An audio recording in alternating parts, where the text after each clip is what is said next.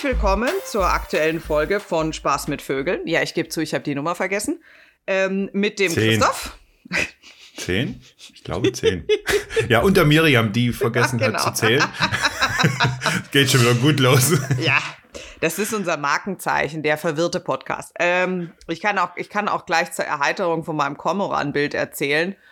Ähm, das war auch so die Kategorie verwirrte Menschen. Ich bin vom Zoo weggefahren und habe im Augenwinkel diesen Kormoran da sitzen sehen und habe dann auf dieser schwedischen, durchaus für schwedische Verhältnisse große Landstraße eine Vollbremsung reingehauen, das Auto irgendwie so halb in die Büsche geparkt und bin in meinen Gummi, in meinen, meinen farbenfrohen Adiletten schlapfen und der Kamera irgendwie über diese Landstraße geeiert und habe versucht, gleichzeitig den Kormoran zu fotografieren und nicht überfahren zu werden. Ich möchte gar nicht wissen, was die armen Autofahrer sich gedacht haben. Aber Genau, gut. ich wollte jetzt fragen, ob sich da schon jemand irgendwie das Auto mit den vier Rädern gerufen hat dann. Nee, so schnell sind die hier in Schweden nicht. Wir sind da ein bisschen toleranter. Oh, okay. Wie dem auch immer sei, ich stürze mal vor. Ich möchte nämlich hier die Fragen von letztem Mal beantworten, die offenen, zumindest drei von vier.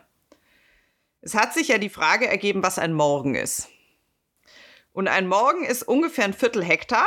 Das entspricht exakt der Fläche, die mit einem Pferde- oder Ochsenpflug, also ein Pferd vor einem Flug oder ein Ochse vor einem Flug, an einem Vormittag pflügbar ist. Das ist ja auch ein tolles Maß. Naja, aber ich meine, wenn du so 16., 17., 18. Jahrhundert Landbevölkerung, Bauer warst, wie willst du es denn anders messen? Du hast ja gar nicht so diese Möglichkeiten. Du hast ja kein Google Maps. Also klar, misst du. Das ist ja sehr interessant. Aber wann fängt denn der Morgen an? Sonnenaufgang. Hm. Okay. Ähm, was ja die Schwierigkeit an diesen Maßeinheiten ist, ähm, weil, ja, genau. Also du, ein Morgen in Schweden ist mit Sicherheit größer als ein Morgen in Italien. Dann hatten wir die Frage, wann die Tim und Struppis geschrieben wurden. Das war zwischen 1929 und 1983 und die diebische Elster wurde in den 60ern geschrieben. Ich glaube, es war 1963. Und dieses Thema mit der Blaumeise und der Bibel, das hatte ich dir ja schon erzählt. Da gab es vom die Koberger Bibel 1483, enthält sehr schöne Zeichnungen faktisch. Und das Buch Genesis enthält da eine Blaumeise. Die Frage, die letzte Frage, wie die Meise die Populationsdichte am Gesang erkennen kann, muss ich ganz ehrlich sagen, habe ich nicht recherchieren können. Ich hoffe, du hattest da mehr Glück. Nicht wirklich. Also ich hatte gestern ein nettes Gespräch. Ähm, da gab es dann so verschiedene Thesen, aber ähm, nicht wirklich irgendwie eine Antwort dazu. Also kann ich jetzt auch nicht wirklich beantworten. Also wir haben da nochmal gefachsimpelt, aber eigentlich auch nicht irgendwie zu einem Ergebnis gekommen. Also entweder wir vertagen das nochmal oder wir kriegen irgendwie eine tolle Zuschrift, dass irgendwie jemand weiß, warum das so ist. Ja, dann würde ich mal sagen, wir machen da eine Kombi. Wir vertagen's. Und wenn jemand uns eine Zuschrift, Zuschrift schickt, dann nehmen wir die natürlich dankend an. Genau, würde ich auch sagen. Gut. Nachdem das heute eine gerade Zahl ist, Christoph, überlasse ich dir das Wort mit deinem wunderhübschen Vogel. Mit meinem wunderhübschen Vogel. Hm. Also ich habe heute den Buntspecht, dessen wissenschaftlicher Name Dendrocopos major ist. Und der englische Name ist der Great Spotted. So, und es gibt auch einen bayerischen Namen, Miriam. Hackspecht? Nee. Ach, das heißt, ich kann es bestimmt nicht so toll aussprechen. Barmhackel habe ich dazu gefunden. Bamhackel. Also so B-A-A-M und dann Ja, Hackel. Bamhackel. Äh, genau. Aber ich muss ganz ehrlich sagen, das habe ich noch nicht wirklich gehört. Okay. Na gut. Aber ich fand es halt äh, ja irgendwie ein bisschen, ein bisschen passend. Ich dachte, du weißt das. Egal. Ähm, Du könntest aber zumindest die Enttäuschung in deiner Stimme ein bisschen mehr verbergen, wenn ich mal was nicht weiß. ja, ich hatte gerade irgendwie so ein Déjà-vu bei dem Wort egal. Da gibt es so ein ekelhaftes Lied. Das wurde mir gestern vorgespielt. Und das war irgendwie wie so ein. Kennst du dieses Lied mit diesem Egal von dem Wendler? Das ist jetzt Nö. irgendwie. Ach, das, ähm, ich bin da so getriggert die- jetzt von. was die BVB auch mal als Werbung hatte, oder? keine Ahnung. Ich habe das nur, dieses Musikvideo jetzt im Kopf, bei diesem Wort egal. Mhm. Egal. Weiter. Gehört zur Familie der Spechte ne? mit 28 Gattungen und hat äh, irgendwie 200 Arten. Es gibt vom Buntspecht selber nochmal 24 Unterarten, die sich aber eigentlich im Wesentlichen dadurch unterscheiden, dass sie auf verschiedene Re äh, Regionen ähm, verteilt sind. Was ich ganz spannend finde, ist, der Buntspecht, da gibt es dann äh, ähnliche Arten. Es gibt dann noch den Mittelspecht und den Kleinspecht. Und die sehen eigentlich, also ich sag mal so, fast identisch aus. Wahrscheinlich gibt es da jetzt Ärger, wenn das irgendwie jemand hört, aber also vom Gefieder her, man sieht sehr schwierig auf den Bildern, dass es unterschiedlich ist. Mal ist der Punkt ein bisschen größer, der rote Punkt mal ein bisschen kleiner oder mal ein bisschen verrutscht oder das weiß nicht ganz so. Im Wesentlichen unterscheiden sie sich durch die Größe. Also irgend, äh, die Größe beim normalen Buntspecht, von dem wir jetzt so sprechen oder allgemein gesprochen wird, äh, der ist so 23 Zentimeter. Der Mittelspecht ist 20 Zentimeter und der Kleinspecht war, glaube ich, irgendwie so 13 Zentimeter oder irgendwas. Also an der Größe kann man ihn auf jeden Fall unterscheiden. Ja, besonders gut gefällt mir die Unterscheidungsfähigkeit zwischen 23 und 20 Zentimetern, wenn du im Wald stehst und auf 40 Meter am Baum hängt so ein Specht. genau, also. Da ist übrigens dann geometrische Grundbildung und Dreisatz und so Interpolation wahnsinnig tolle Kenntnisse. Von daher will ich nie wieder hören, dass man die Mathematik im späteren Leben nicht braucht. Spätestens, wenn du 20 und 23 Zentimeter zueinander ins Verhältnis setzen musst, beim Specht am Baum. Bitteschön, hier ist sie. Die, Fra die Antwort auf die Frage, wozu brauche ich Mathematik? Fast ich bitte um Entschuldigung, aber ich bin mit furchtbarem Kopfweh aufgewacht. Ich habe so viel Schmerzmittel intus. Es kann sein, dass ich leicht überdreht bin. Ich brauche Kurzfassung. Schneiden wir das jetzt raus? Nee, wa? Nein, wir schneiden hier gar nichts raus. Also, ja, schon schneiden wir Sachen raus, aber meistens nur, wenn irgendjemand hustet oder sowas. Aber das, egal, weiter im Text. Buntspecht.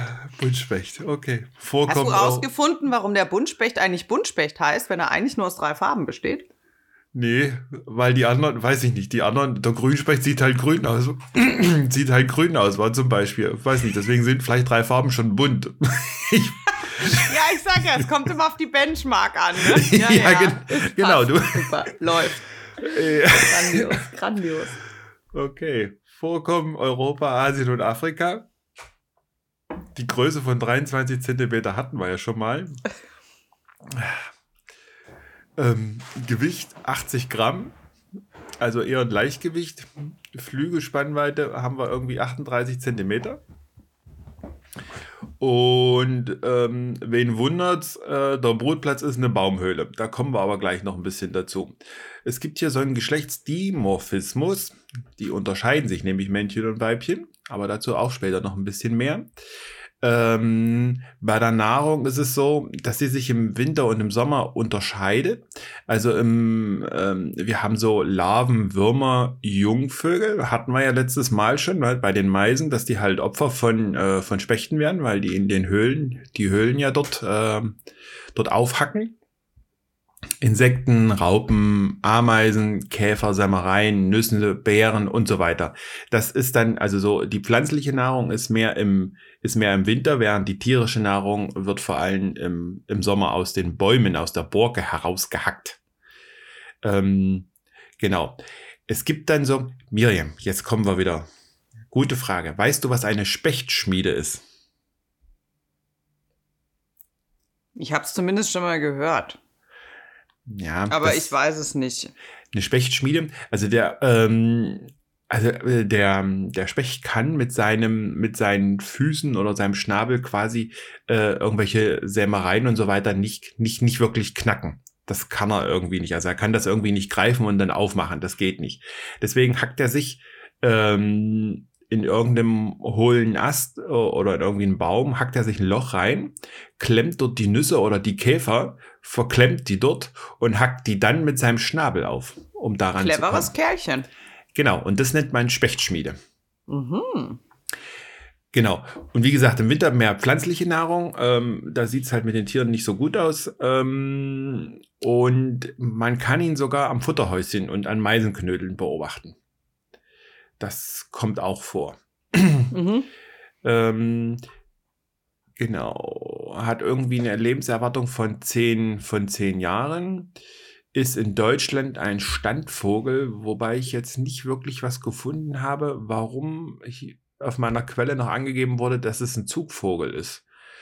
Ähm, Weil der wahrscheinlich weiter... in anderen Gegenden zieht. Ja, aber das ist, scheint irgendwie nicht so ein Riesenthema zu sein. Ähm, die Liste der Feinde sind ähm, Sperber und Habicht. Und wer noch, Miriam? Da, da, da, der Uhu. Ja, der Uhu. Der Uhu ist wieder der Feind des Spechtes. Ich habe ja, als ich gestern im Zoo war und den Uhu dort fotografiert habe, gleich an dich denken müssen. an mein Mobbing oder wie? Ja, du mobst den Uhu. Ich, ja, genau. Na gut. Er war ähm, der Vogel des Jahres 1997 in Deutschland und 2016 in der Schweiz. Und wir haben ähm, 450 bis 830.000 Brutpaare in Deutschland. Ich finde es immer sehr spannend, warum diese Zahlen immer so weit auseinandergehen. Weil das ist ja doch fast Faktor 2, in dem die auseinandergehen. Ne? Ja, aber Vogelzählungen sind per se nicht trivial. Ja, hatten wir ja schon mal, glaube ich. Wa? Eben. So, zum Aussehen. Wie sieht er aus? Ähm, Und. es tut mir leid. okay, Miriam, du hast natürlich wie immer recht. Entschuldigung, ich bin schon Nein, du musst dich dafür nicht entschuldigen. ähm, die Oberseite ist schwarz gefärbt mit zwei großen weißen Flügelflecken. Die Unterseite ist gelblich-grau, wobei das schon schwierig ist, wie man gelblich-grau so sich vorstellen kann. Wie die schmutzig. U ja, irgendwie schmutzig, ja. Ähm, die Unterschwanzdecken sind lebhaft rot gefärbt. Ne? Ich weiß auch immer noch nicht, was so ein lebhaftes Rot ist. Also es ist ein sehr tolles Rot, was man da so bei dem. Es ist heller als Blutrot. ähm, Ne, du das lachst, aber das ist tatsächlich so. Also du hast ja, du hast ja ein Rot und dann hast du ja ein Blutrot und ein Ochsenblutrot zum Beispiel ist ein fast schon ins Schwarz gehende Rot und ein lebhaftes Rot ist ein etwas helleres Rot als Blutrot.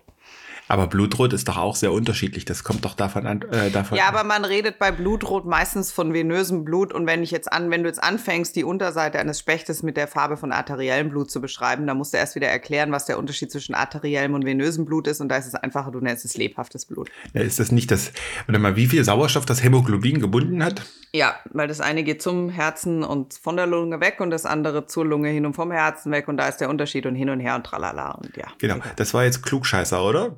Ja, dafür bin ich doch hier. Gut. Kernkompetenz. Genau, haben wir diese Kategorie heute auch wieder abgedeckt. Können wir äh, Check auf der Liste machen. Ähm, ja, das Männchen hat einen roten Genickfleck. Wahrscheinlich, weil das Weibchen da immer mal. Nein, Quatsch. Ähm, die, die Jungtiere haben einen roten, einen roten Scheitel. Ähm, die Wangen sind weiß gefärbt und die Halsseiten befinden sich so schwarze Bartstreifen. Also sieht eigentlich sehr, sehr schick aus, muss ich sagen. So ein, so ein Buntspecht. Also, ähm, er hat spitze und gebogene Krallen. An, ähm, hat also dort zwei nach vorne gewölbte Krallen. Sagt man, nee, gebogen, nicht gewölbt und zwei nach hinten, so dass er sich auch ordentlich, wenn er da am Baum hängt und da loshackt, ähm, dass er sich halt auch ordentlich festhalten kann. Also ist wieder wunderbar angepasst. Mhm.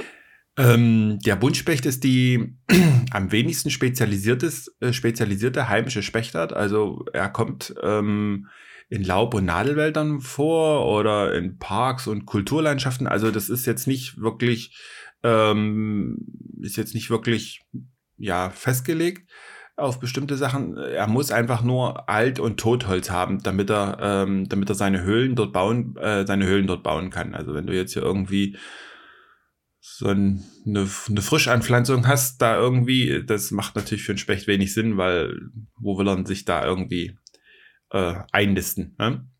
Richtig, die Schweden lösen das übrigens so, dass wenn sie ähm, Teile eines Waldes abholzen, dass sie einen gewissen Anzahl von Altbäumen stehen lassen. dass der Specht ein Zuhause hat. Es ist nicht nur, dass der Specht ein Zuhause hat, es ist auch, dass es da natürliche Weiterverpflanz äh, Weitervermehrung von diesen Bäumen gibt und dass andere Tiere dort ein Zuhause haben. Aber ja, ist gesetzlich festgelegt in Schweden. Du musst Altbestand stehen lassen. Mhm. Ähm, Fichtenreihenbestände sind eher unbeliebt. Warum auch immer. Weil Fichtenreihenbestände an sich totale Scheiße sind. Ja, ich weiß, in ganz Deutschland stöhnen jetzt alle Forstarbeiter auf und denken sich, die dumme Kuh. Aber Fichtenreihenbestände sind ausschließlich für den Geldbeutel des Menschen gut, weil sie schnell wachsen und schnell abbaubar sind. Aber sie sind nicht für die Erde gut, sie sind nicht für den Wald gut, sie sind nicht für die Tiere gut, sie helfen nicht gegen Klima, sie sind einfach Quatsch. Deswegen geht man doch, glaube ich, zu Mischwäldern eigentlich jetzt über, war? Ja. Oder so. Das ist doch, glaube ich, Ja. so, dass. Ja, ja, man sieht es jetzt langsam ein, aber, aber prinzipiell sind diese Fichtenreihenbestände sind wirklich nicht gut. So. ähm, wo kommt der, der Buntspecht nicht vor oder überhaupt Spechte? Das ist nämlich in Australien, Neuguinea, Neuseeland und Madagaskar. Und sowie Ach. einigen pazifischen Inseln, obwohl es dort Wälder gibt. Kommt er dort nicht vor. Ich weiß nicht, ob es ihm da zu feucht ist oder zu warm oder keine Ahnung. Weiß Ich nicht. glaube persönlich, nachdem ich dieses Buch ja gerade lese über die Abstammung der Vögel, dass das zurückzuführen ist auf diese alten Gondwana-Zeiten, wie sich da die Vögel verteilt haben. Und prinzipiell sieht ja die Vogelwelt in diesen Teilen der Welt sowieso per se anders aus als im Rest der Welt. Ja. Oh, Miriam, du hast einen riesen Wissensvorsprung. Aber ich bin erst in Kapitel 2, von daher müsst ihr da noch ein bisschen abwarten, bis ich das Buch fertig gelesen habe. Oh Gott, dann, hm, dann wäre ich ja ganz grün hier vor Neid. Ach Quatsch. Okay. Dafür schreibst du immer die hübscheren J-Unit-Tests. Oh. man gibt sich halt Mühe. Ähm, äh, wir haben. Ähm, ach so, wo kommt er? Äh, mit über 100 Arten ist er aber in Süd- und Mittelamerika am, ähm, am weitesten entwickelter Specht. Also, äh, oder ja, was heißt, also gibt es sehr, sehr viele Arten und ähm, kommt am häufigsten dort vor, quasi. Also, das ist, ähm, ja. Er wohnt in mehreren Höhlen. er baut sich mehrere Höhlen. Ähm, wir haben dann einmal eine Bruthöhle äh, und eine Schlafhöhle. Und was denkst du, wie lange der ungefähr braucht, um so eine Höhle dort zu zimmern? Hm, Hm. nicht lang. Na, zwei Wochen braucht er schon, um sich da. Ich wollte gerade sagen, also der Specht, der damals bei meiner Mutter die Wand vom Schlafzimmer von außen aufgeklopft hat, der hat vier Wochen gebraucht, um um diese Ziegel, Beton, whatever Wand zu kommen. also Ja, hätte ich beim sind- Baum kürzer geschätzt. Hm, genau, das sind nämlich diese sogenannten Spechtschäden. Und das ist, ähm, da habe ich auch ein bisschen was gefunden zu oder eine Erklärung. Also das passiert ja vor allem an Hausfassaden mit Dämmungen. Mhm. Ne?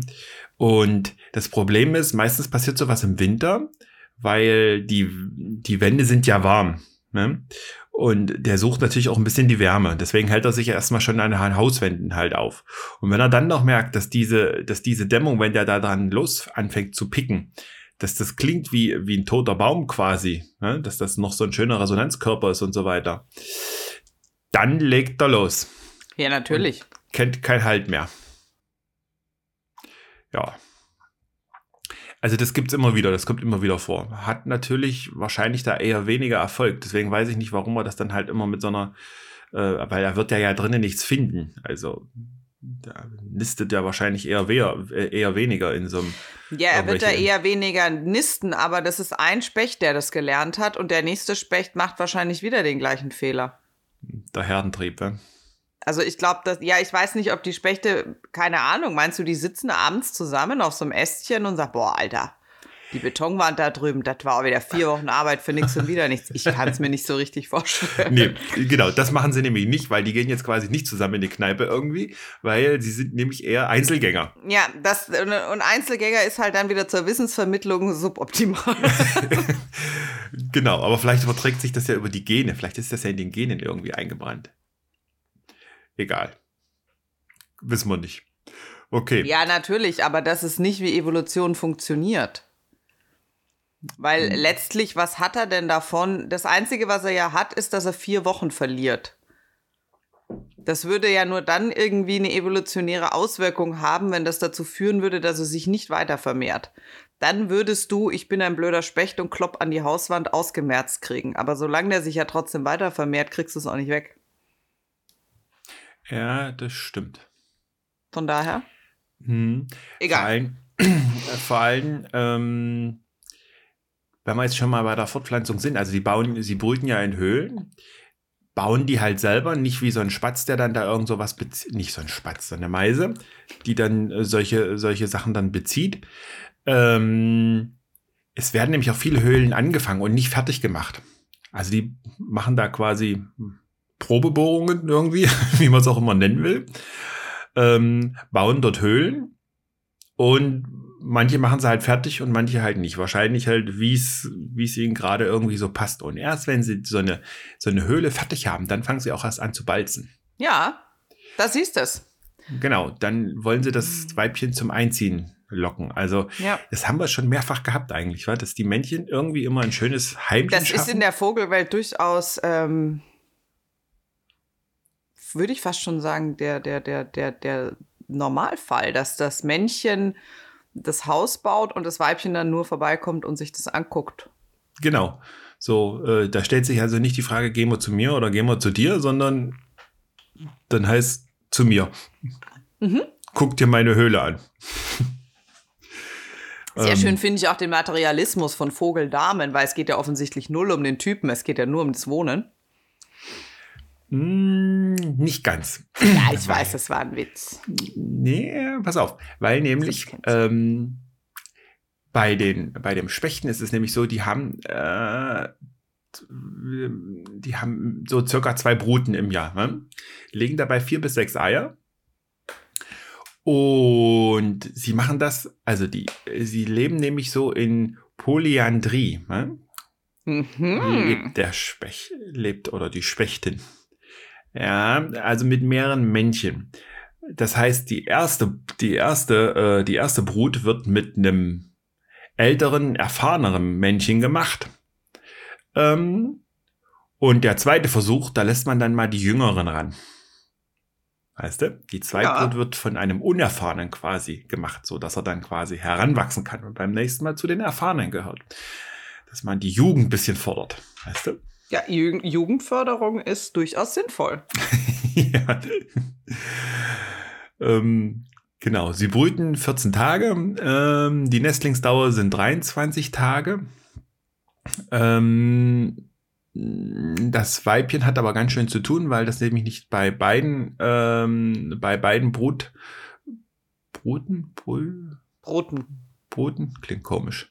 Äh, sich, gelegen. Was gelegen? Ja, Geteilt. ein Gelege. Ja, Und wenn du dann zwei hast, hast du zwei Gelege. Die haben ein Ei gelegt. Das ist ein Gelege. Ja, das ist klar. Hm. Egal. Jetzt habe ich dich verwirrt. Ja, du hast mich, ja, du hast mich verwirrt, erfolgreich verwirrt. Ich wollte eigentlich nur sagen, dass sie sich an beiden Bruten quasi irgendwie beteiligen. Also sie machen da auch äh, die Huderphase durch, bevor sie dann, ähm, bevor sie dann äh, quasi das, die erste Brut verlassen und zum zweiten dann quasi übergehen. Ähm, die Aufzucht ähm, des, der Zweitbrut ist nämlich so, dass das dem Männchen nämlich nur überlassen wird.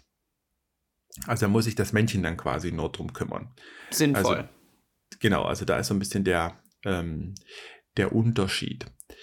Ähm, der Specht ist ja kein Singvogel, war an sich. Also deswegen kann man ja vom Vogelgesang da schlecht irgendwie äh, reden. Reden wir mal irgendwie über Lautäußerung oder so. Eigentlich ist das ja nur ein Trommeln. ich wollte gerade sagen, das nennt man doch Trommeln, oder? Genau, das ist ein Trommeln. Ähm, und das ist ja wieder faszinierend. Das sind 10 bis 15 Schnabelschläge innerhalb von zwei Sekunden. Ich würde sagen, das ist Zeit für einen Einspieler. Ja.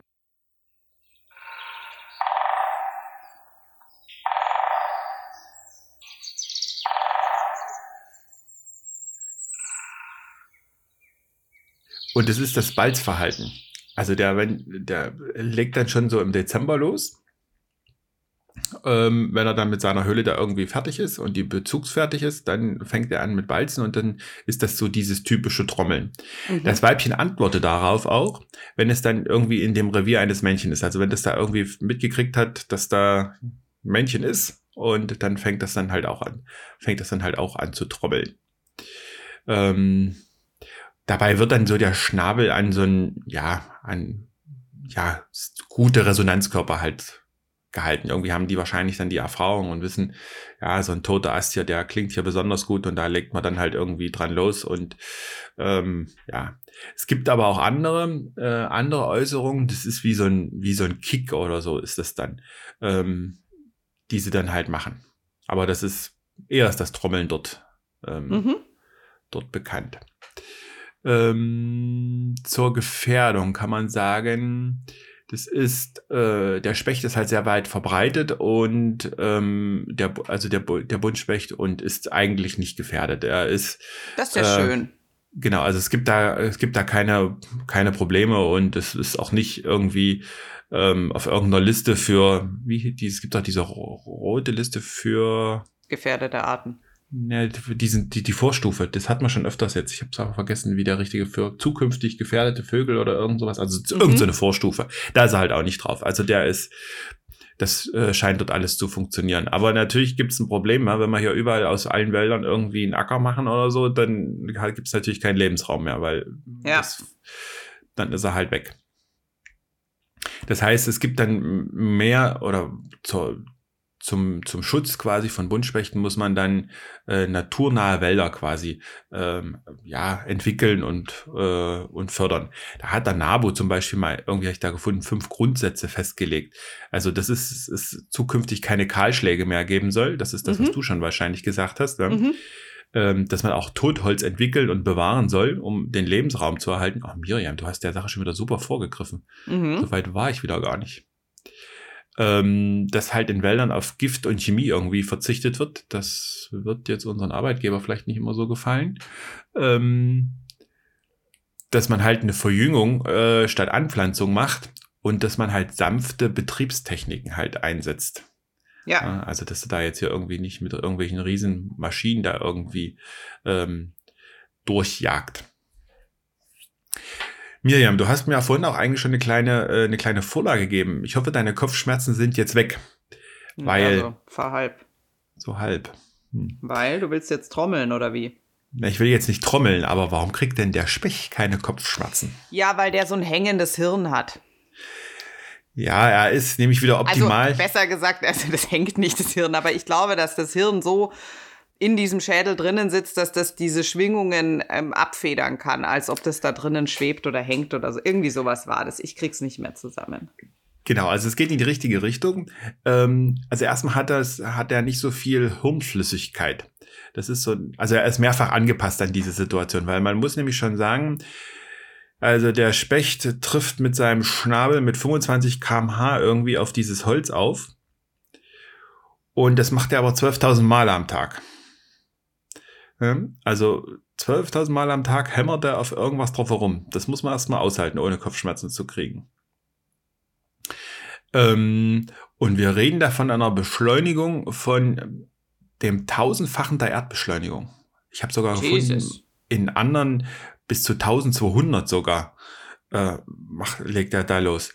Und der Mensch würde schon bei, das kann ich auch nicht mehr nicht glauben, der Mensch würde, also als Vergleich war in der Quelle angegeben, dass der Mensch sogar bei 105, also wenn das der Mensch machen würde, würde er bei einer 150-fachen Erdbeschleunigung, wenn er da irgendwo auftrifft mit, äh, schon irgendwie, äh, ja, äh, tödlich verletzt. Wobei ich 150 mir schon ganz schön viel klingt, ne? weil das ist doch, also das würde ich ein bisschen anzweifeln, da was da stand mit diesen 150 Inwiefern? Und ich finde auch 1200 ganz schön viel.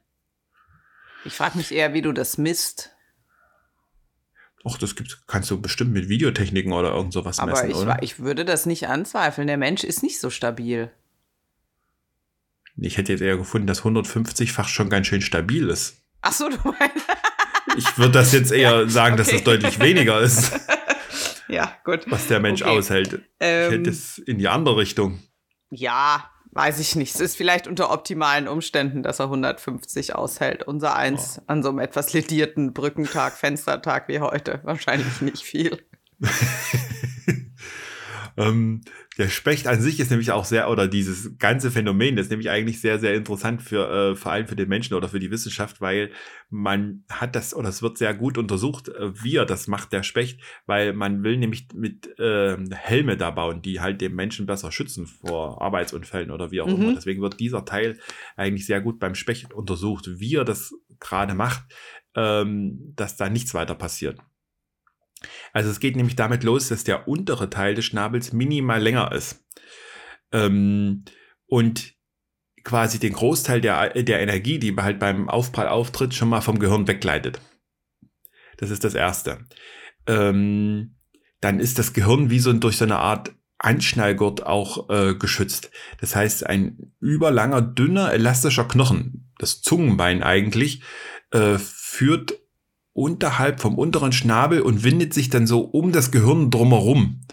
Um, um, um den ganzen Schädel. Also das ist sehr interessant, wenn man sich das halt anguckt. Ähm, verstehst du mich jetzt, was ich meine? Ja, ja. Okay.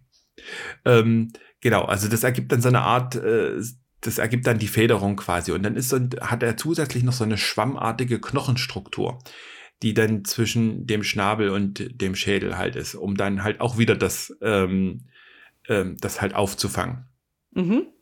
Und ähm, was er halt auch noch macht, ist, kurz bevor, das muss man sich auch mal überlegen, kurz bevor der auftrifft mit seinem Schnagel, Sch Schnagel, Schnabel, macht der die Augen zu, macht er die Augenlider zu.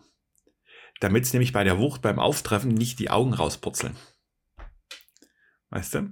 Das heißt, der, der, der ist ja eigentlich nur am Zwinkern, der Gute dann. So schnell wie das geht. Ja, oder er macht sie einfach gar nicht mehr auf weiß nicht, ja, vielleicht auch das. Das müsste man sich nochmal genauer angucken. Ja, ich, ich so. glaube, das ist, das ist doch wie wenn du so einen Nagel in die Wand hämmerst. So die ersten zwei, drei, vier Hammerschläge musst du den Nagel noch festhalten. Danach ist genügend Nagel in der Wand, dass du einfach nur noch drauf hämmern kannst. Wenn du hammern kannst. Leute, die nicht hämmern können, brauchen da immer was. Aber ich rede jetzt von Leuten, die es können. Und vielleicht macht der das auch so. Der muss vielleicht nur so die ersten paar Schläge gucken, und danach trifft der Schnabel automatisiert oder so. Ich weiß es nicht, keine Ahnung. Ja. Könnte es mir aber so vorstellen. Ja. Je schwerer der Hammer, desto dicker der Daumen, ne? Ja. Der hat jetzt gedauert. ähm, genau. Dann hat er auch noch, sind wir wieder ein bisschen bei Corona, er hat auch eine Schutzmaske der Gute war, weil das ist ja dann das ganze viele Sägemehl, was da anfängt, dann ähm, Staublunge beim Specht. Entschuldigung. Ja. Äh, ja, um das halt zu verhindern, dass er keine Staublunge kriegt, ne, ähm, hat er ganz feine Federn, die sich über die Nasen, Nasenlöcher quasi äh, so drüber sind, um dann quasi sich vor diesen, äh, vor diesen Spänen zu schützen. Mhm. Genau, also es ist wieder so, die Evolution hat ihn halt optimal an, ja, an diese Nische in der Natur, an diese biologische Nische quasi äh, angepasst. Ja. So, und was macht er als nächstes, wenn er da so ein tolles Loch gehackt hat?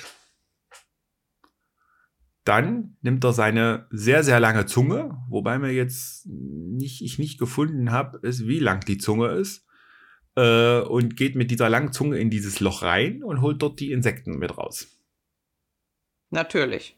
Um die dort herauszulutschen quasi. Ähm, dann ist es so, er hat auch so irgendwie so einen, so einen natürlichen Trieb, immer dieses, dieses Hacken zu machen, weil er könnte ja theoretisch auch sagen, gut, jetzt habe ich mir hier einmal irgendwo was, so eine Höhle gehackt, ne? Äh, und ich bleibe dafür immer und ewig. So, ich glaube, der Storch war das, war genau der Storch. Der macht ja, macht ja jedes Jahr immer wieder zu demselben, äh, zu dem, äh, zu seinem selben Nest und packt da ein bisschen was dran. Nee, der Specht nicht. Der hämmert so gerne, dass er jedes Jahr sich neue Höhlen, so neue Höhlen hackt, weil die anderen Höhlen sind ja sicherlich auch schon durch die Meisen vielleicht schon besetzt. Oder Eichhörnchen.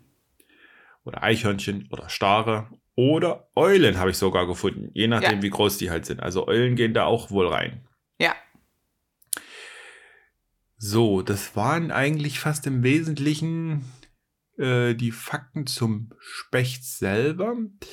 Ähm, dann habe ich noch was, bisschen was Kulturelles gefunden. Sehr gut. Ich ähm, wollte auch schon fragen, unsere, ich habe nämlich tatsächlich nach der letzten Folge die Frage bekommen zum Thema Meisen und Esper.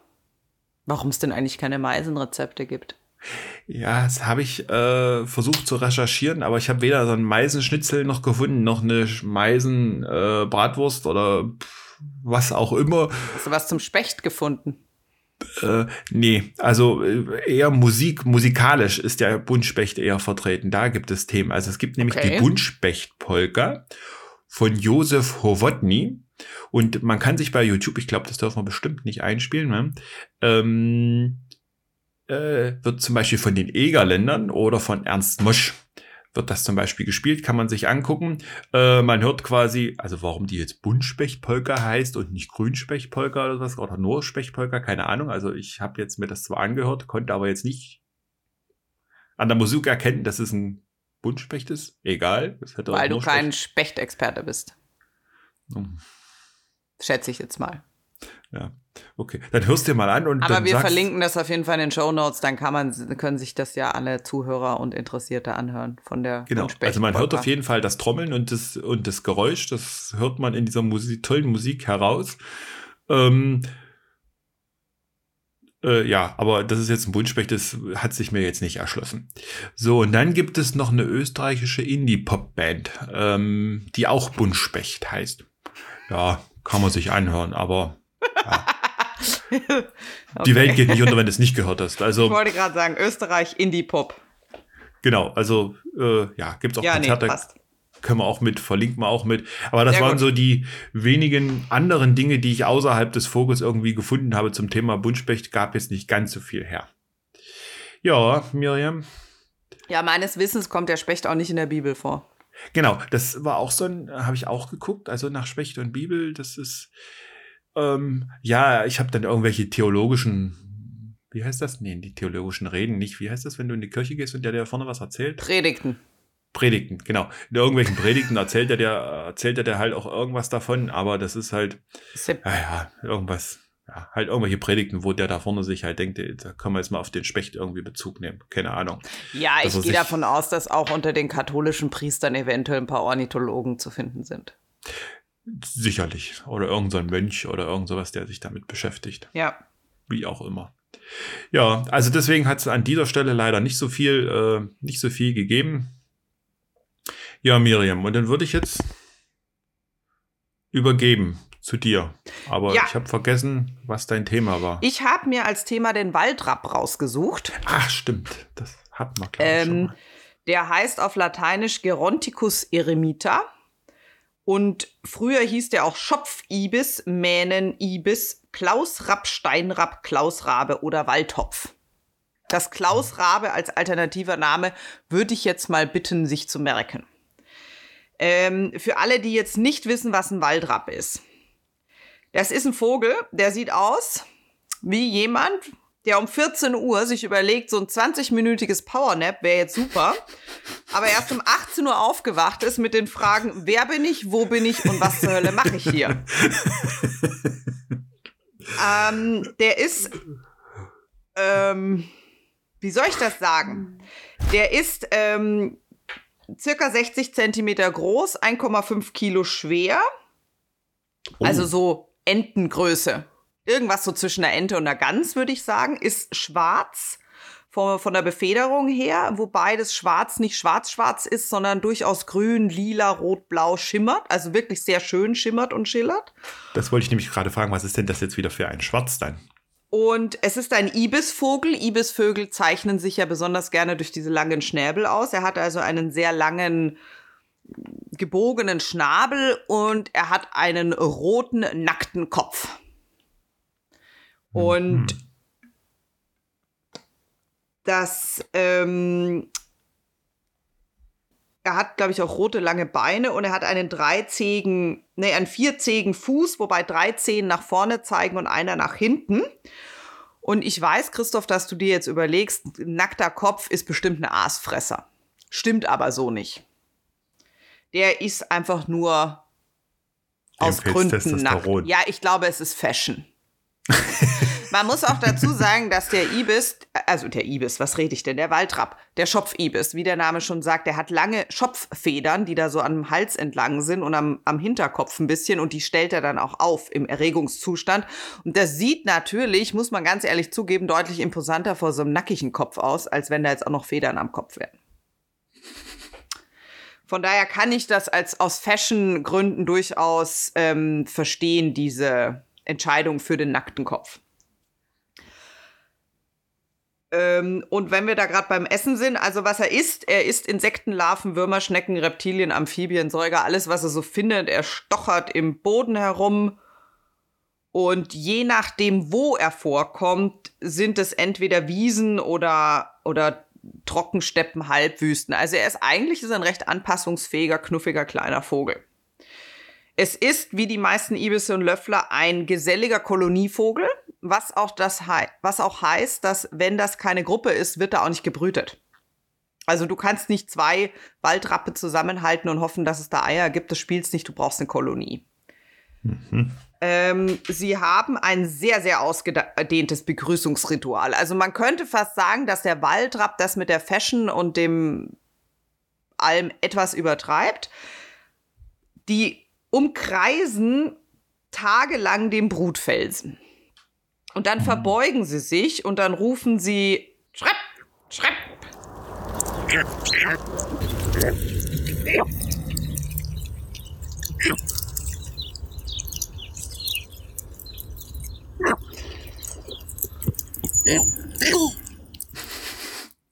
Und dann präsentieren sie die Kopfzeichnung und die Kopffedern und alles. Die Köpfe sind nämlich durchaus auch mit dunkleren Flecken belegt, die je nach Vogel unterschiedlich sind. Ich weiß jetzt nicht, ob die wirklich jetzt dann so eindeutig wie ein Fingerabdruck sind, das weiß ich nicht, aber bei diesem Vogel handelt viel um Präsentation und um Tralala.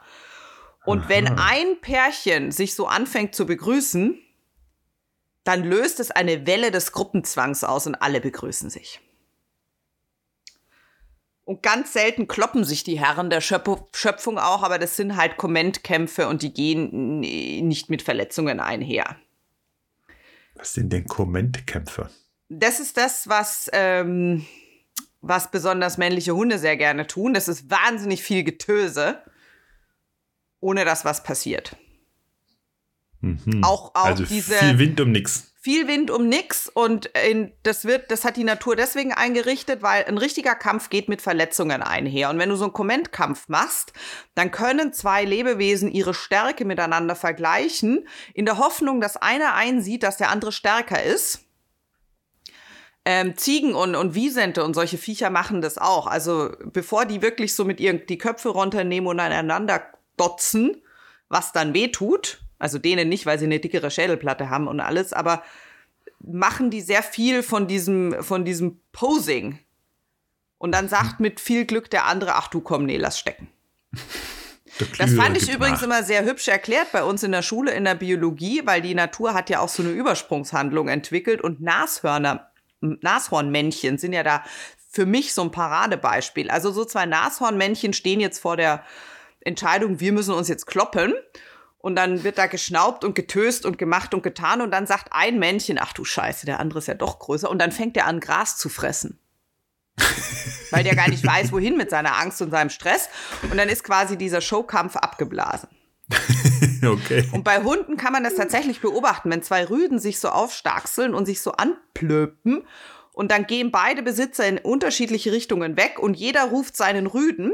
Ich schwöre dir, die zwei Jungs sagen zueinander, also du weißt, ich hätte mich ja jetzt echt gern mit dir gekloppt, ne? Aber die Alte ruft und die wird immer so zickig, wenn man da nicht kommt. Wir sehen uns same place, same time next week.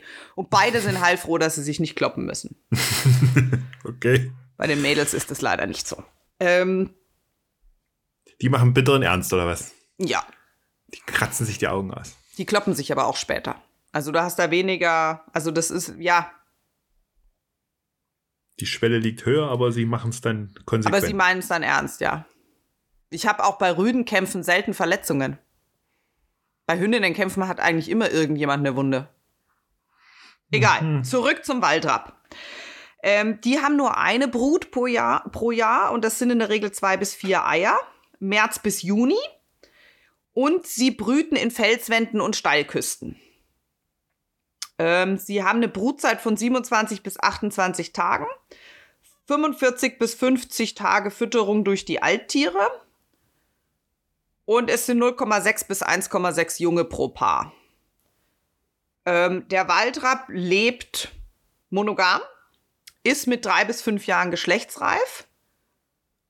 Auch hier sucht er und putzt das Nest und sie macht die Abnahme. Und in der Natur werden die 10 bis 15 Jahre alt und in der, Geschwa äh, in der Geschwangenschaft, nein, in der Gefangenschaft können die 20 bis 25 Jahre alt werden. Und jetzt ist die große Frage, die du dir mit Sicherheit stellst, ja, wo wohnt denn der Waldrapp? Im Wald. Mhm. Christoph. Wenn er doch Küsten und Steilwände, Felswände Ja, das habe ich ja versucht um schon irgendwie zusammenzubringen. so. Da wird es ja eher dünne mit Wald. Hm. Ähm, also damals, vor den ganz, ganz großen Kriegen, da kam der Waldrapp in großen Teilen von Europa vor, vom Balkan über Ungarn, über Österreich, ähm, Italien bis in die Schweiz, Süddeutschland, Teile von Nordafrika und dem Nahen Osten.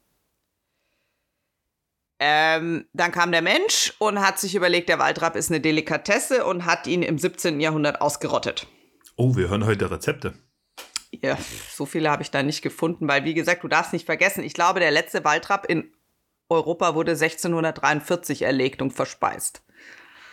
Okay. Ähm, heute kommt der Waldrapp in freier Natur in Marokko vor.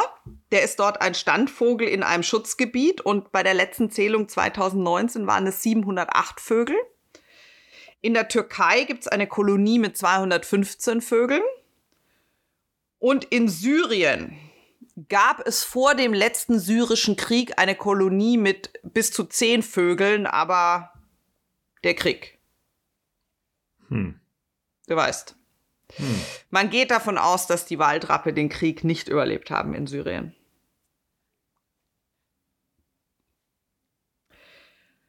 Jetzt muss ich aufpassen, weil jetzt wird es dünnes Eis. Man, Tauwetter. Ja, der Europäer an sich ist ja gerne der Meinung, er sei die Schöpfe, Schöpfung, ist Krone der Menschheit. Und alles, was so ein bisschen dunklere Haut hat, ist per se mehr barbarisch. Und der Waldrapp ist der Beweis dafür, dass das alles völliger Quatsch ist, weil der Grund, warum der Waldrapp nämlich in der Türkei und in Marokko und in Syrien überlebt hat, ist Noah mit seiner Eiche.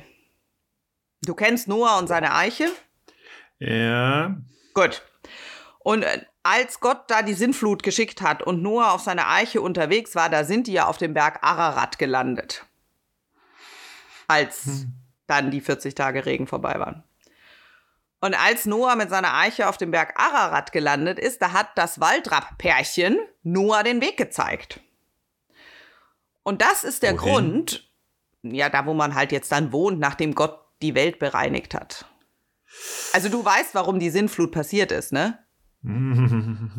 Das ist eine ernste Frage, du weißt das. Nein. Okay. Ähm, die Menschen waren böse und Gott hat die Menschen bestraft und die Welt vor dem bösen Menschen bereinigt, indem er es 40 Tage und 40 Nächte lang hat regnen lassen. Und Noah war fromm genug, um sich und seine Familie in dieser Eiche retten zu dürfen, unter der Bedingung, dass er von jedem, von jeder Tierart ein Paar mitnimmt. Das heißt, als die gelandet sind auf dem Berg Ararat, war de facto von der Welt nichts mehr übrig, weil ja Gott sie gereinigt hat. Ja, ist das Alte Testament, da waren wir noch ein bisschen brutaler unterwegs. Das mit der Nächstenliebe kam erst im Neuen Testament. Ähm, auf jeden Fall äh, in der Türkei und in diesen eher muslimisch geprägten Ländern gilt der Waldrapp durchaus als heiliger Vogel, der auch fromme Pilger auf, ihrem, auf ihrer Hatsch begleitet. Und deswegen haben die den Waldrapp nicht aufgefressen, wie der gemeine europäische Adelige. Mhm. Und in Ägypten, allerdings war das jetzt wieder vor Gott und Jesus Christus und Noah, da hieß der Waldrapp Ach und war ein Lichtbringer und war der personifizierte menschliche Geist. Und es gibt sogar eine Hieroglyphe eine Hieroglyphe, okay. Ja. In irgendeiner Pyramide oder wo? Eben ganz vielen. Das war ein Teil des, deren Alphabet. Sieht aus wie ein Waldrapp. Und Mhm. nach deinem Tod hat der Waldrapp deine Seele an den Himmel geflogen und du bist zu einem Stern geworden. Und auch im Orient glaubt man, dass die Seelen der Verstorbenen in dem schillernden Gefieder von den Waldrappen, Mhm. Wo auch immer hingeht, das weiß ich jetzt nicht. Ähm, in Europa hingegen hat diese völlig besessene adelige Jagd auf Waldrappe, also ich meine, wir reden von so einem entengroßen Vogel, wir wissen alle, wie viel an so einer Ente dran ist, ähm, dazu geführt, dass 1504 der Erzbischof von Salzburg die Tiere unter Schutz gestellt hat. Also das erste Tierschutzgebot kam tatsächlich von der katholischen Kirche, vom Erzbischof in Salzburg. Ich glaube, ich fasse es nicht. Egal. Das, Es hat sowieso nichts geholfen. Der Adel wollte seine Delikatesse und hat den Vogel ausgerottet. Wir springen jetzt direkt in die Neuzeit. Jetzt kommt nämlich der wirklich interessante Teil vom Waldrapp. Ähm, der Tierpark Schönbrunn zum Beispiel hat eine sehr erfolgreiche Nachzucht von diesen Vögeln. Und was die gemacht haben, ist, Schönbrunn in Wien? Oder wo? Genau, Schönbrunn in Wien. Hm? Ich wäre dorthin gefahren, aber Corona, du weißt, ich kann nicht. Ähm, und die haben, erstens mal haben die durchgesetzt, dass der Waldrapp unter strengstem Naturschutz steht. Das heißt, du darfst ihn nicht, du darfst ihn nicht jagen, du darfst keine Eier entnehmen, gar nichts. Der Waldrapp ist totally protected. Und was sie machen, ist, sie, diese Nachzucht ziehen sie mit der Hand auf. Und wie alle Vögel prägt sich so ein Vogel auf das erste, was er nach der Geburt sieht. Das hat Konrad Lorenz damals schon nachgewiesen. Also wenn so ein Gänseküken auf die Welt kommt und da liegt ein Fußball, dann glaubt das Gänseküken, der Fußball ist seine Mama. Und wenn das, wenn so ein Küken auf die Welt kommt und du bist da ein Mensch, dann glaubt dieses Küken, dass der Mensch die Mama ist. Was das relativ einfach macht, diese Vögel mit der Hand aufzuziehen, weil du sie dann gut unter Kontrolle hast. Und was sie machen ist, sie ziehen die Vögel mit der Hand auf und setzen sich dann in Ultraleichtflugzeuge und fliegen die alten Migrationsstrecken in die Toskana, damit die Vögel lernen, wie man von Österreich nach Italien fliegt. Weil das wissen die Vögel ja nicht mehr. Das musst du ihnen ja beibringen. Und das funktioniert? Das funktioniert hervorragend. Ich werde da auch diese, ich werde auch in den Show Notes den Link zu diesem Waldrapp-Projekt ähm, verlinken. Da kann man dann auch sich, ich habe auch einen kleinen Film, äh, ähm, den ich auch verlinken werde. Da sieht man, dass diese Waldrappe auch nur deswegen dahin fliegen, weil ihre Mamas in diesen Flugzeugen sitzen. Das ist eigentlich total herzerweichend. Und ganz tapfer fliegen die da von Österreich bis nach Italien. Das heißt, der Vogel fliegt dem Flugzeug hinterher, nicht im Flugzeug. Richtig. Der fliegt selber hinter dem Flugzeug her. Wow. Und ähm, ähnliche Projekte gibt es auch in Spanien. Und alle diese Vögel sind natürlich besendert. Es gibt auch eine App, die werde ich auch verlinken. Da kann man ähm, sehr viele besenderte Tiere verfolgen. Also nicht nur den Waldrapp, auch andere Tiere. Und der WWF hat auch einen Blog über den Waldrapp angefangen, wo man die auch ein bisschen verfolgen kann. Man sieht bei diesen ganzen ja, sage ich jetzt mal, Überwachungsdingern leider auch, dass es immer noch Leute gibt, die den Waldrapp schießen. Weiter. Nee, ja, so weit kommt er nicht, aber Italien, ja. Hm. Und im Moment gibt es Waldrappe, die jetzt zurückgekommen sind in Kuchel in Österreich, in Burghausen und in Überlingen in Deutschland. Was mich persönlich sehr freut. Und die sind da auch von der Toskana selbstständig wieder über die Alpen zurückgeflogen. Also diese Art der Auswilderung funktioniert wirklich ausgesprochen gut. Nicht Ähm, schlecht. Ja, und es ist, ich habe dann auch so ein bisschen nachgelesen über überhaupt solche Wiederansiedelungs- und Auswilderungsprojekte. Deswegen war ich auch gestern in dem Zoo, in dem ich war. Das ist nämlich, die, der Zoo nennt sich die Arch, Arche des Nordens. Die sind auf der einen Seite sind sie auf alte schwedische ähm, Landwirtschaftsrassen spezialisiert. Also die haben dort so einen Leerbauernhof. Dort hast du nur alte schwedische Rassen, also irgendwelche abstrusen Hühnerrassen. Eine davon ist komplett schwarz, also schwarz-schwarz. Schwarze Füße, schwarzer Schnabel, schwarze Hautlappen, schwarze Federn. Kohlschwarz. Und ja, also für Gothic-Liebhaber die Hühnerrasse schlechthin. Angeblich sind sogar die Eier schwarz. Dann haben die auch so gesprenkelte Hühner. Dann haben sie unterschiedliche Ziegen- und Schafrassen und ähm, Wiesente haben sie und wahnsinnig knuffige Schweine. Ich bin ja sowieso großer Schweine-Fan. Schweine sind ja toll.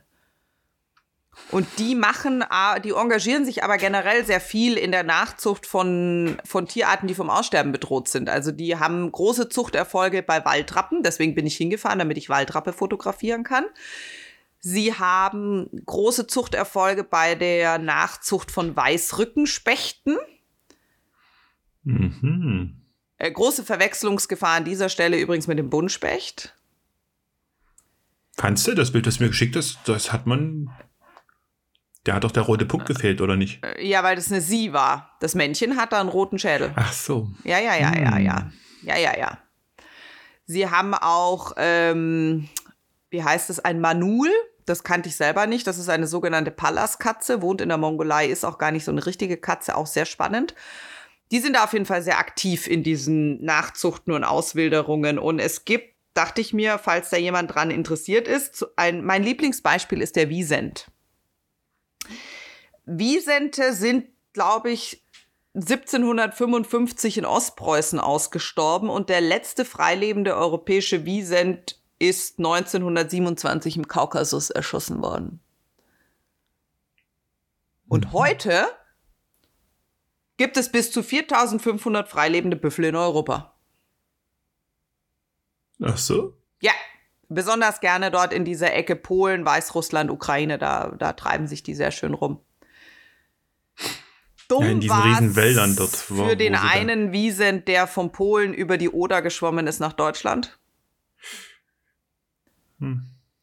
Da ist dann wieder die deutsche Idiotie zutage gekommen, weil man auf der einen Seite beim Wolf plärrt, der muss unbedingt hier sein, aber beim Wiesent wird sofort geschossen, wo ich mir denke, ja, liebe Leute, aber Trauschau wem, ne? Und es gibt ganz viele Tierarten, die eigentlich schon ausgestorben waren und oder nahe am Aussterben waren und erfolgreich wieder ausgewildert wurden. Und da habe ich ein paar Beispiele mitgebracht. Das Pritzwalski-Pferd, das kennst du bestimmt. Kennst du nicht? Nee. Das ist ähm, eigentlich das Standardbeispiel für ausgestorbene Pf Tierarten. Das ist ein ein Isabella-farbenes Pferd oh. mit schwarzem Rückenstrich.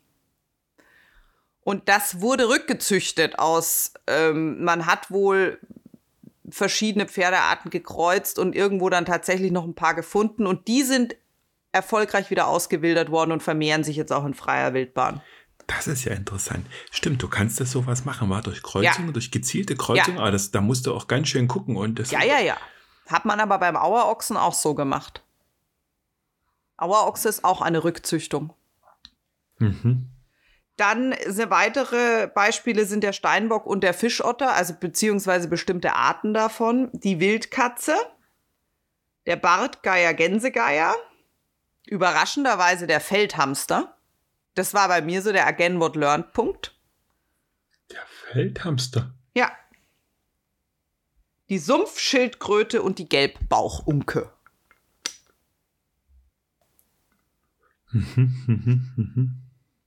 Da gibt es da mit Sicherheit auch noch mehr, aber das waren jetzt so für mich so die Beispiele, die ich gefunden habe, wo ich mir auch ungefähr vorstellen kann, wie es gelaufen ist. Und ja, so wie es ausschaut, ist die EU auch nicht nur schlecht und böse. Ja, das war ein kleiner Seitenhieb. Und ich finde das auf jeden Fall, dieses Waldrapp-Projekt finde ich sehr toll. Dass die da jetzt wieder. Da muss ich dir zustimmen. Also, dass, ich, dass es immer so Menschen gibt, die sich solchen spannenden Projekten dann halt widmen. Auf solche Ideen muss man erstmal kommen, ne? Dass man sagt, man fliegt da mit dem Flugzeug los und der Vogel macht da hinterher. Ja, also das, das machen sie ja bei ganz vielen Vögeln. Das ist ja bei Gänsen und sowas gang und gäbe. Ja? Ja, ja. Das ist ja, das war ja der große Boom von diesen Ultraleichtflugzeugen, weil du das ja da wirklich hinkriegst. Ja, weil du darfst ja nicht zu schnell sein, ne? Weil nee, du darfst nicht zu schnell sein und du musst ja vor allem, musst du ja in der Lage sein, den Altvogel zu imitieren. Das heißt, du musst genau so weit kommen, wie ein Altvogel kommen würde, damit die auch wissen, wo sie Pausen machen sollen, damit die auch nicht ähm, falsch fliegen. Weil es gibt durchaus Waldrappe, die zu früh losgeflogen sind oder weiß der Kuckuck was gemacht haben, die auf jeden Fall gemeint haben, sie können sie alleine. Und die sind dann falsch abgebogen und vor lauter Erschöpfung irgendwann dann tot ins Meer gefallen. Also das mhm. ist, ähm, es gibt zwar Vogelarten, die sowas genetisch mitbekommen haben, ihre Reiserouten, aber ich glaube, die meisten müssen das ganz profan lernen. Also diese einen Flamingos aus dieser furchtbaren David Attenborough-Serie bei Netflix, du weißt Our Planet, wo ich immer heule, wenn ich mhm. solch erzähle von den einzelnen Folgen. Bei denen ist es ein Großteil Genetik, weil da ist es ja so, dass diese kleinen Flamingo-Babys, die laufen ja zur Küste von ihrer Geburtsstätte und dann sind die ja drei bis fünf Jahre da unterwegs und dann fliegen die zu, die zu ihrer Geburtsstätte zurück, ohne dass ihnen das irgendwie so großartig jemand gezeigt hat. Also da ist ein Teil Genetik mit dabei, aber der Waldrapp muss seine Migrationswege lernen. Das ist, wie die, die sich dann das auch so merken und sowas, ne? Das ist schon. Ja, ich finde das alles sehr faszinierend. Und der Waldrapp ist wirklich ein toller Vogel. Also als ich den gesehen habe in meinem Zoo da gestern, das erste, was ich gedacht habe, das war wieder so ein typischer Miriam. Das erste, was ich gedacht habe, war, meine Fresse ist der Vogel klein. Da kann ich hundertmal lesen, der ist entengroß und dann stehe ich vor einer Ente und denke, oh, der ist aber klein. aber sie waren, sie war, du hast allein schon bei dieser kleinen Kolonie in diesem Zoo, es sind sehr sympathische Vögel. Ich weiß nicht, das klingt jetzt blöd, weil man das so sagt, aber es sind wirklich sehr sympathische Vögel. Ich habe mich dann da so positioniert und versucht, Fotos zu machen und dann ist einer sogar extra auf so einen Ast gehüpft. Also natürlich ist der da nicht extra für mich hingehüpft, aber es sah halt so aus, als sei der da extra für mich auf diesen Natürlich ist der für dich da hingehüpft. Und hat, hat sich dann so ein bisschen Szene gesetzt. Genau, der hat sich dann so positioniert und in Szene gesetzt und dann haben so zwei Pärchen haben an ihrer nachgebauten Felswand da so Dinge getan. Ich sag immer no kinky shaming, weil weiß ja Kuckuck, was sie da getrieben haben. Ich hab's aber auf Fotos. Ich werde es posten auf dem Instagram Account, damit die Leute es sehen können. Und es sind Spaß mit Vögeln. Trotz ihres nackten Kopfes wahnsinnig sympathische Vögel. Und wie groß war die Kolonie denn dort, die sie dort haben? Das waren jetzt keine 20 Tiere. Hm. Ich weiß aber auch nicht, ob das jetzt alle waren, weil natürlich auch der schwedische Zoo aufgrund von Corona durchaus Einschränkungen hat. Also du konntest ja nicht in die Gebäude reingehen, du konntest nur in diesen Außenbereichen sein. Mhm. Und ähm, es war auch gerade Putzzeit in diesem Gehege, von daher keine Ahnung. Und ich war auch zwischendrin dann mal abgelenkt, weil hinter mir stand ein Pärchen japanischer Kraniche und Oh. die haben dann, ja, wie soll ich das sagen? Ähm, die haben dann mal gesungen. Die haben da mal gesungen, ja, okay. und die Miriam hat sich ins Höschen gemacht vor Schreck, weil, also ich bin ja viel gewohnt mit meinen Kranichen vorm Fenster, aber alter Falter, der europäische Kranich ist ja Kinderfasching gegen so einen japanischen Kranich, was die Lautstärke angeht. Also das ist ja eine ganz andere Liga. Das ist ja Kreisliga gegen Champions League. der hatte doch bestimmt auch eine Kamera umhängen, oder? Nee. so, Rassismus des Tages. Check. Aber sehr schicke Tiere, also beide, der Waldrapp und die japanischen Kraniche, sehr schöne Tiere. Naja, die werden wir dann bestimmt in der nächsten Woche dann auf Instagram sehen können. Genau. So, jetzt wollte ich noch meinen wahnsinnigen Brüller am Ende anbringen. Weil wir haben uns ja alle gemerkt, dass der, der alternative Name des Waldraps ist ja auch der Klausrabe. Und da stellt sich mir dann schon die Frage, wie eigentlich der Adel bis ins 17. Jahrhundert rechtfertigen konnte, einen Raben zu fressen. Wenn doch in der Bibel dezidiert steht, du sollst keine Raben essen. Hm. Ich habe keine Ahnung. Feuerfrei für Adelsbashing an dieser Stelle. Wie dem auch sei, Schaut euch dieses Waldrapp-Projekt an. Und wer mal in Überlingen oder Burghausen oder Kuchel ist, kann ja mal Ausschau halten, ob er so einen schicken, sympathischen Vogel sieht. Und sitzen die dann auf dem gleichen zoologischen Ast dann? Auf, nee, wie Raben. Nein, die sitzen bei Ibissen und Löfflern. Ich weiß auch nicht, warum der Kla Klaus Rabe heißt. Wahrscheinlich, weil er schwarz ist. Na gut.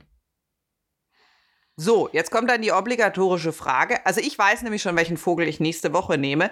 Ich bin nämlich von unserem Technical Consultant darauf hingewiesen worden, dass man ja ständig an der kleinen Amsel vorbeiläuft und sie überall sieht und trotzdem nichts weiß.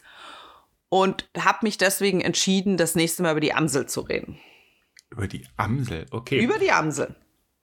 Ähm, ich habe gestern schon mal ein wenig, ich wollte auch mal ein bisschen streberhaft sein und habe gestern schon mal ein bisschen recherchiert. ähm, und es wurde ein, ah, ich habe noch nichts aufgeschrieben. Es wurde auch ein Wunsch quasi als Wunsch an mich herangetragen. Ich bin beim Schwan nächste Woche.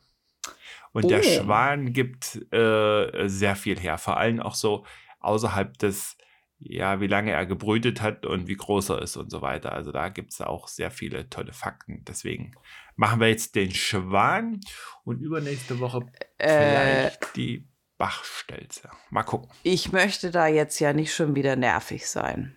Nee. Aber welchen Schwan? Wenn du sagst den Schwan. Nee, Soweit war ich jetzt mit meiner Vorbereitung Aha. noch nicht. Das okay. machen wir nächste Woche. Gut, also es bleibt ein, es wird ein Schwanenvogel, aber es ist eine Überraschung, welcher Schwanenvogel. Ja, du machst mich schon wieder unsicher. Wie viel gibt es denn da? So viele gibt es gar nicht, aber es, also den Schwan, den der Deutsche gemeinhin kennt, das ist der Höckerschwan. Ach, der Höckerschwan, genau, der gemeine Hausschwan hätte ich jetzt hier ja. gesagt. Irgendwie der hier, dem du nicht zu nahe kommen darfst und der dich anfaucht. Ich würde mal prinzipiell keinem Schwan zu nahe kommen, aber äh, ich zum Beispiel habe hier so eine kleine Kolonie Singschwäne vor der Tür.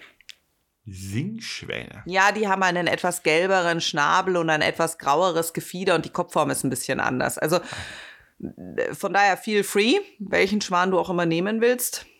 Mhm. Na, dann nehme ich bestimmt den Höckerschwan. Wir, wir machen es mal nicht so. Sehr schön. Und dann willst du danach die Bachstelze machen. Du hast also schon vorgestrebert. Äh, ja. Das ist ja unfassable. Ich bin ja am überlegen tatsächlich, weil ich gestern, wir sind nach dem Zoobesuch dann auch noch spazieren gegangen, weil du darfst ja in Schweden Tiere nicht, also Hunde nicht mit in den Zoo nehmen. Ähm, und da habe ich die ganze Zeit einen Kolkraben gehört. Deswegen bin ich auch am Liebäugeln, ob ich nicht den Kolkraben dann nehme. Ja, warum denn nicht? Das klingt nicht schlecht. Boah, da machen wir jetzt hier die volle einheimische Vogelsession. Ja, wir könnten auch in Zukunft, ach, wir können ja, wir haben ja da Themen, ne? also Ja, das ist ja das, was ich sage. Weißt du, wie viel Podcasts du über Vögel machen kannst? wir reden bis zum St. Nimmerleinstag. Wir sitzen wahrscheinlich noch im Altenheim da. Was hast du gesagt? äh, weil wir hatten schon exotische Vögel sind doch eher ein bisschen.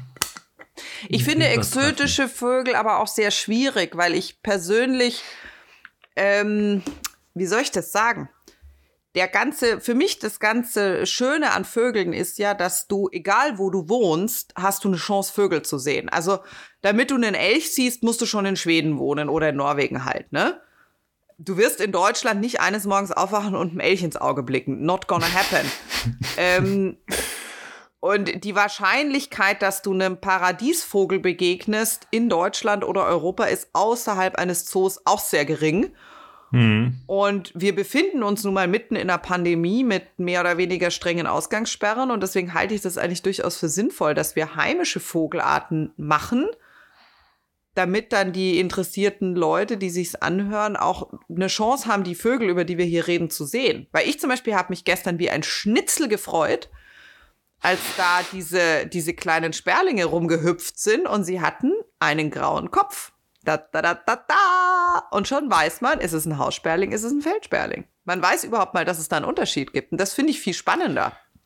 Das ist ja das mhm. Spannende an Vögeln in meinen Augen, dass du sie überall siehst und hörst. Und ja.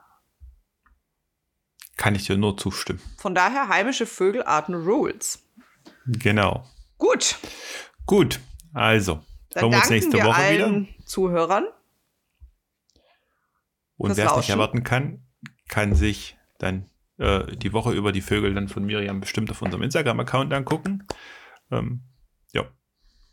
Ja, ich habe schon gesehen, du hast aber da auch so einen hübschen Specht hochgeladen. Ja, genau. Ich habe Ja. genau, den habe ich, den habe ich auch bekommen. Äh, den Specht. Äh, jetzt muss Sehr ich noch einen kleinen Text dazu schreiben. Der sollte Sonntag, glaube ich, werden. Ja, ja. Aber sehr schön, habe ich schon gesehen, den Specht. Hm. Ich habe auch noch, ich habe auch noch, noch Enten. Enten habe ich auch noch. Wir haben ja noch gar nicht über Enten, sondern die gemeine Stockente. Die schwimmt hier auf jedem, schwimmt hier auf jedem See. Äh, ich glaube, die mache ich dann bestimmt irgendwie hier Ja, danach. bevor du jetzt hier großspurige Töne spuckst, guckst du dir mal bitte die Familie der Enten an. Ne, so eine gemeine Stockente, äh, Stockente, die hier so auf dem, auf dem Teich bei uns hier so ja, schwimmt. ja, die Vergewaltiger vom Tümpel. Egal. Wir hören uns nächste Woche mit der Amsel und dem Schwan. Höckerschwan. Habt einen schönen Sonntag. Tschüss. Bis dann. Tschüss. Danke fürs Zuhören.